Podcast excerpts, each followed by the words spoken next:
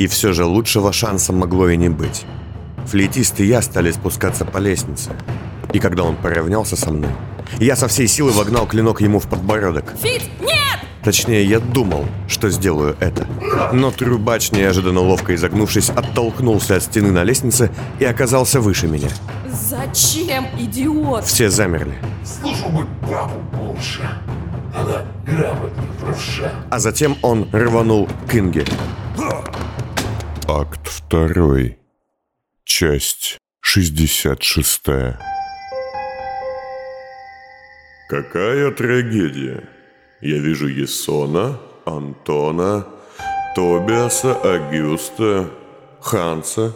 Человек, похожий на зеленого, стоял в самом конце Дола Бондере, у двери с изображением мозга, каждая часть которого была покрыта ходами лабиринта извилин.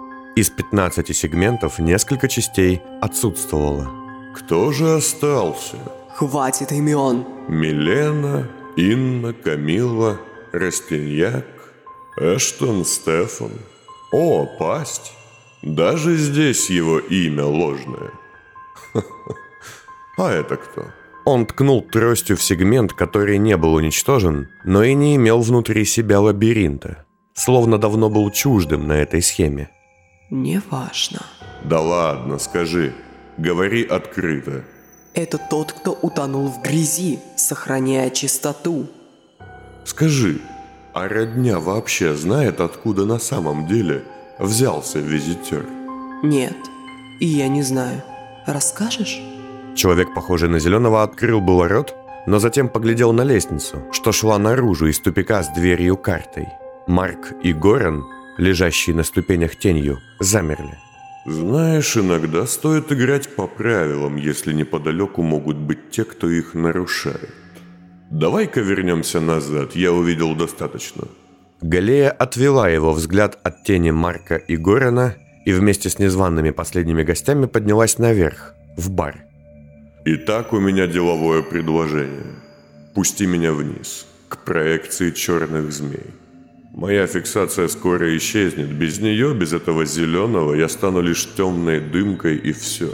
Мне нужно забрать то, что никто засунул в звуклю. Вернуть контроль над моим волеизъявлением. Зачем тебе центр сплетения схем? А ты не заметила? Стало слишком тихо. Очень плохо слышно. А нельзя упускать всю картину из вида, верно? Нарушать правила дважды? Хм, скучно. Это всегда занятно лишь раз. И ты уже был там в виде крысы. Заткнись! Не смей, никто не смеет. Человек, похожий на зеленого, разозлился, и лицо его треснуло, как лицо фарфоровой куклы. Так, гляди. Визитер идет, и он уничтожит тебя и твоих последователей. Доберется до змей и всему конец. Мне он не нужен, я хочу его убить. И тебе не нужен. Пока мы бессильны, но я клянусь тебе, я уничтожу эту дикость. И сам сядешь на трон? Он не бывает пустым. Ты забыл? Знаешь, каким бы чудовищем я не был в твоих глазах, я лучше, чем чудовище без глаз. Я хочу звучать, как я. Я хочу быть собой. Ты же ценишь это больше всего. Я спасу тебя. Похожий на зеленого человек встал и оглядел остальной персонал Дола Бонкери. Мужчину, залитого стеклом из зеркальных глаз, и бесконечно дергающегося в одной точке пространства мальчишку. Но всегда есть и иной путь. Я могу быть злым человеком. Я из того типа людей, что, зная о своей смерти, обычно приближают смерть остальных. В детстве я думал, что разум сознание есть только у меня. Ну и допускал некую возможность наличия его. У сестры, да. Я думал, что остальные это лишь статисты в большой постановке.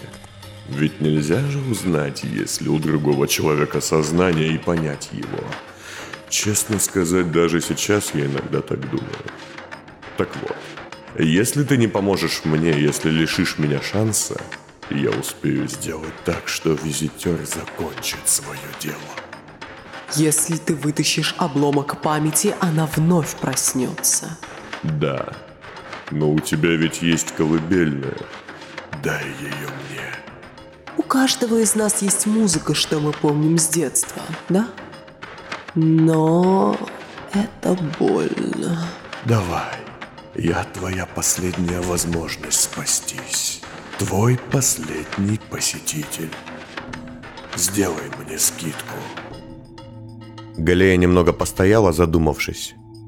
А затем она легкой походкой подошла к сидящему в кресле человеку с зеркальными глазами, вырвала из его пальцев катушечник, с которым тот никогда не расставался, и протянула незваному гостю. Только не сделай хуже. То есть не делай невозможного. От этого всегда веет пошлостью. А затем она хлопнула в ладоши, и похожий на зеленого человек исчез. Галея тут же шагнула к лежащей в углу тени Горина и Марка, схватила ее, глубоко запустив руку в дымку, и, встряхнув как костюм, упавший на пол, поставила ее перед собой уже в виде Рета и Хеймса. Надо же! 22 13 58. Явился сюда с помощью 23 22 11. Омерзительно. Что произошло? Да, зачем вы пустили его вниз, к звукле? Вы думаете, он вам в самом деле поможет? Я не жду, что он поможет мне. Я жду, что он как можно дольше не сможет мне помешать. Горан открыл было рот, но Галея зажала его ладонью, оставляя на лице следы краски. Тише. Слушай сюда, это убийца, и передай арендодателю. Исполни долг или нарушь его снова. Мне плевать на последствия. Но никто нужна встреча с хранителем слов. На этот раз он будет хранить мои собственные. Это важно. Она убрала ладонь и позволила Горану задать вопрос. Так заведение закрыто или разрушено? Пока закрыто. Но та, что плачет десятками слепых глаз и бликом лезвий, будет ломать его и дальше. Лабиринт? Два лабиринта отражения. Один состоит из змей и ключей, а другой из филинов и замков. Мне должно уйти. Умереть обратно, как давно пора. Вы уходите? Да. Передайте ему, чтобы он отправил мертвую змею лететь к той, что говорила его ртом, дабы искать встречи. Но кто же будет защищать это место? Защищать уже поздно. Осталось лишь нападать. Сюда уже не явится никто из тех, кто мне приятен, а тех, кто придет сюда разрушать дом, я не хочу видеть. Она подошла к мечущемуся в пространстве мальчишке и взяла его сразу за сотню рук, а затем словно схлопнула все его конвульсивные движения в одно резким одергивающим рывком. Так могла бы мать остановить разыгравшегося на людях сына. Все, пора собираться вместе. В плохом месте, да? Спросил он, с трудом шагая за ней, поправляя на ходу кепку. Галея кивнула и подошла к сидящему, покрытому трещинами человеку с зеркальными глазами. Пойдем назад, как мы всегда и делали. Мы... мы можем как-то помочь? Сожгите свою надежду, если не хотите выйти в свет в дурном виде. Я же буду искать костюм, что сидит на троих. И пока что не вижу кандидата лучше, чем 377. Раз гибнет дело всей моей жизни, пора попрощаться с телом всей моей смерти. А ведьма, стоит ли ей дочитывать книгу до конца?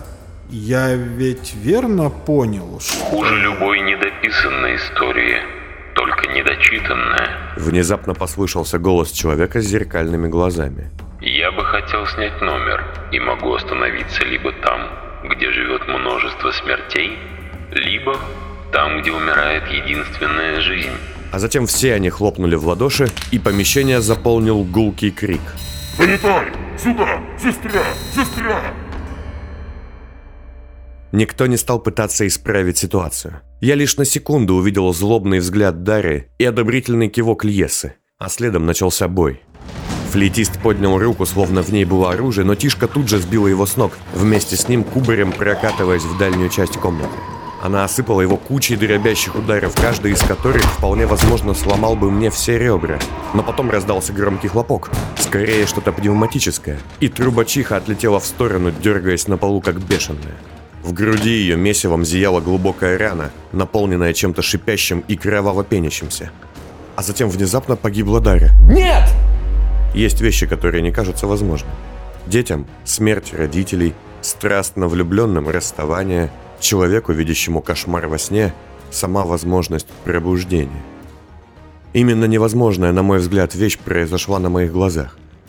Флетист в одно мгновение поднял ударил за подбородок к потолку, ударил ее головой так, что раздался жуткий треск кости и штукатурки, а другой рукой десятки раз вонзил кривое лезвие ей в грудь. Она погибла до того, как кто-то из нас успел бы подбежать к нему. Нет, Дарья! И все тут же вернулось назад. Зачем, идиот? Слышу быть бабу лучше. Она грамотнее правша. А потом снова и снова. Уга! Назад!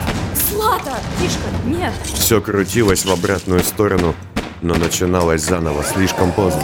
Спираль безумия, месиво крови. Тишка отлетала в сторону за секунду, пытаясь подняться. Я и остальные не могли, не успевали ничего сделать. А затем гиб кто-то из нас. То сама Тишка, флетист с ревом падал на нее и пронзал грудь лезвием. У Уга была сломана шея. Злата – кровавая полоса через все лицо. Крейг – голова с хрустом впечатана в стену. Льеса – брошенный нож с конвульгеном порождает безумные спазмы, в которых она ломает свои руки, пока падает с лестницы. И лишь после одной из этих смертей дохнет сам флейтист. Выстрелы Дарьи находят цель, когда жива она.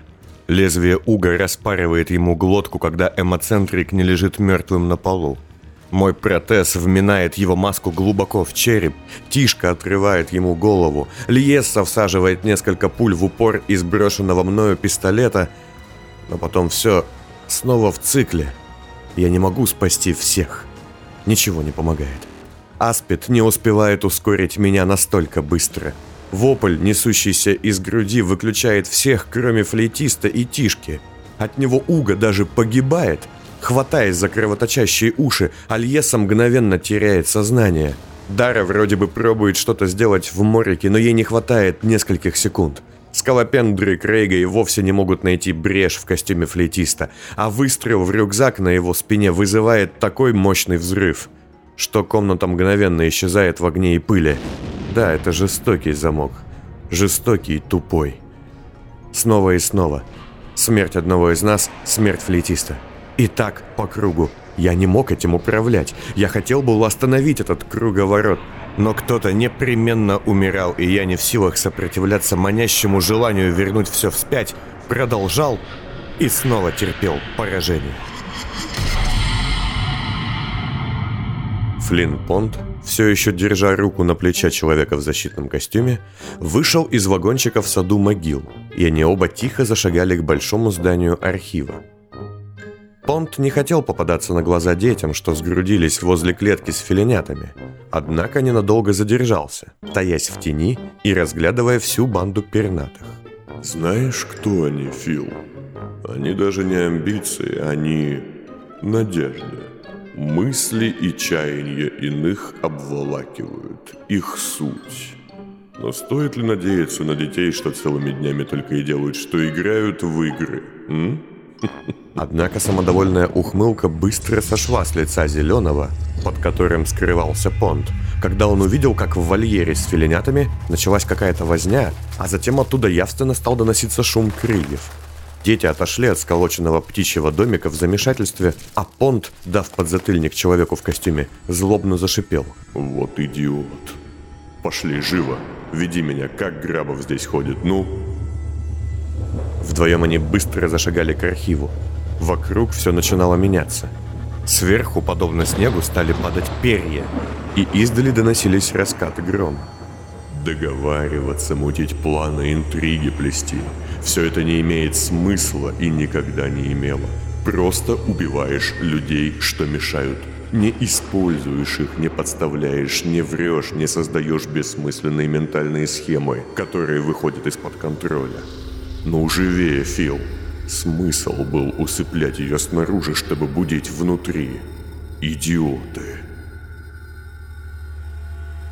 Несколько минут спустя Понт, оставив человека в костюме у входа в бункер, медленно подошел к застывшему куску темного стекла, в центре которого торчал обломок лезвия аспида. Ну, поиграли и хватит. Он медленно поставил катушечник, что дала ему Галея, на пол и вытащил из него два тонких шланга с иглами на концах. Затем, положив руку на лезвие, стал осторожно тянуть его на себя, другой рукой также медленно вводя иглы внутрь гигантской застывшей кляксы. Вот так. Звукля вздрогнула. Тише, тише. Спите. Вы еще успеете покушать. Когда он вытащил лезвие наполовину, иглы уже были надежно закреплены. И тогда Понт легким движением включил катушечник. Заиграла тихая, приятная музыка.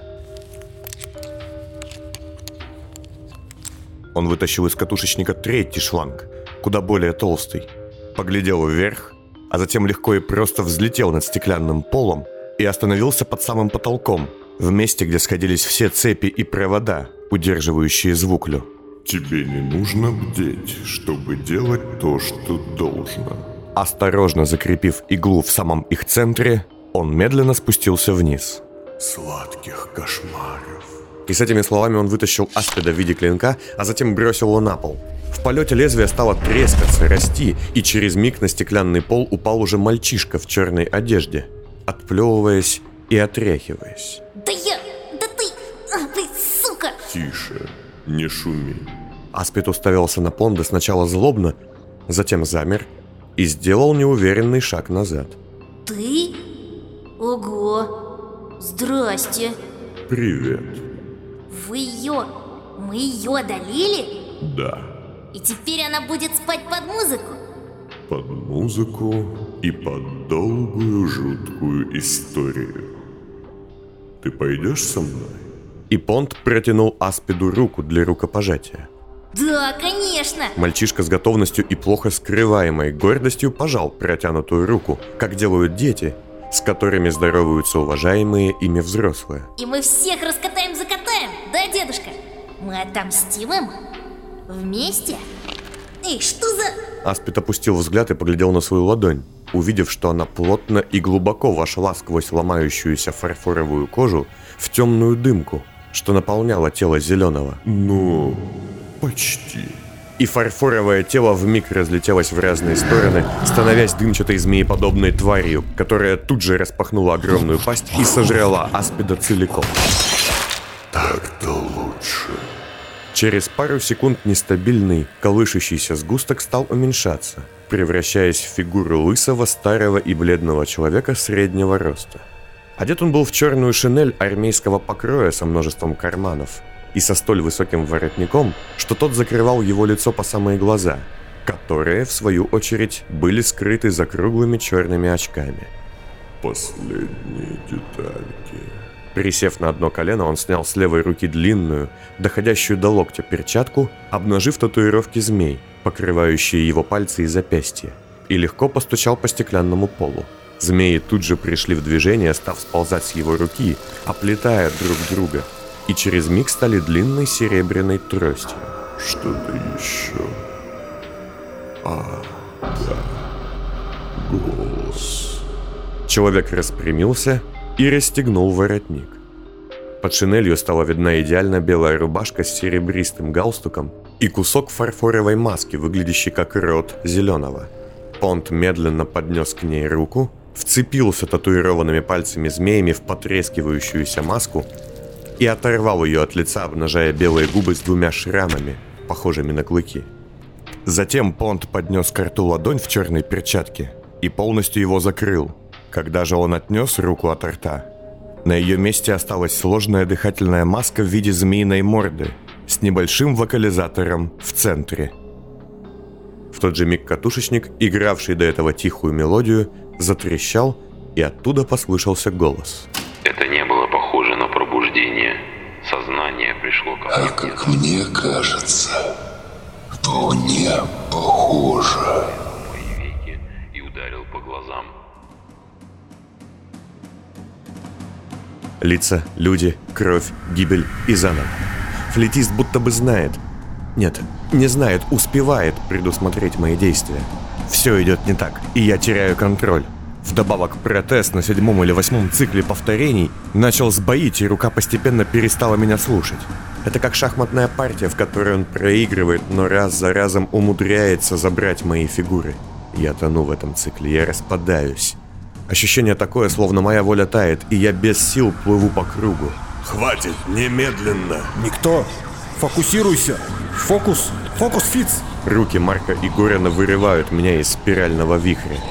Они тоже частично повреждены. Остановись! Все замерло. Точнее, повторялось вновь и вновь, но теперь я был в центре и мог ненадолго остановиться. Ты же сам сказал, идиот, что не будешь больше. Ты же знаешь, чем это грозит. Ты не вывезешь, ты тонешь. Хватит. Ты же пару часов назад сам сказал Зеленке, что не будешь использовать эту дрянь. Я... я... я должен... Здесь есть вариант, есть опция. Нет, это как шахматная партия. Здесь либо гамбит, либо... либо ты убит. Ты не можешь спасти их всех, если тебе нужен его труп. Он слишком быстр. Трубач, с боевой подготовкой, да еще и под стимами. Твое сознание не выдержит. Еще несколько циклов и тебя рассосет навсегда, как карамельку. Позволь ему уйти. Тишка измочалила его очень сильно. Вряд ли он вяжется в заварушку. Но все останутся живы. Нет, даже не думай. Ты уже решился напасть. Выбери лишь кем пожертвовать. Отпускать имело смысл до атаки. Сейчас оцени фигуры и подставь под удар самую слабую. Давай, тебе нужна последовательность. Марк, хватит. Какая последовательность? Что ты думаешь, скажет Дара, если погибнет Злата или Льес? Да они все что-то скажут. Мне нужен Крейг и Дара. Даре, Льеса и Злата. Льесе, Уга, Злате, Тишка. Здесь нет правильного выбора, и все это опять по моей вине. Хватит вопить. Никто не виноват. Ты не знал. Да все я знал. Знал, что он быстрый, что он хитрый. Знал, что у него есть козыри в рукавах. Я выбрал самый подходящий момент, лучше не было. И чего я стою, если со всей своей предиктивностью, кучей шматья и навыков не могу убить одного сраного трубача? Никто. Помнишь, тебе сказали, что нужно стать игроком? Этот момент пришел. И игроки умеют жертвовать фигурами.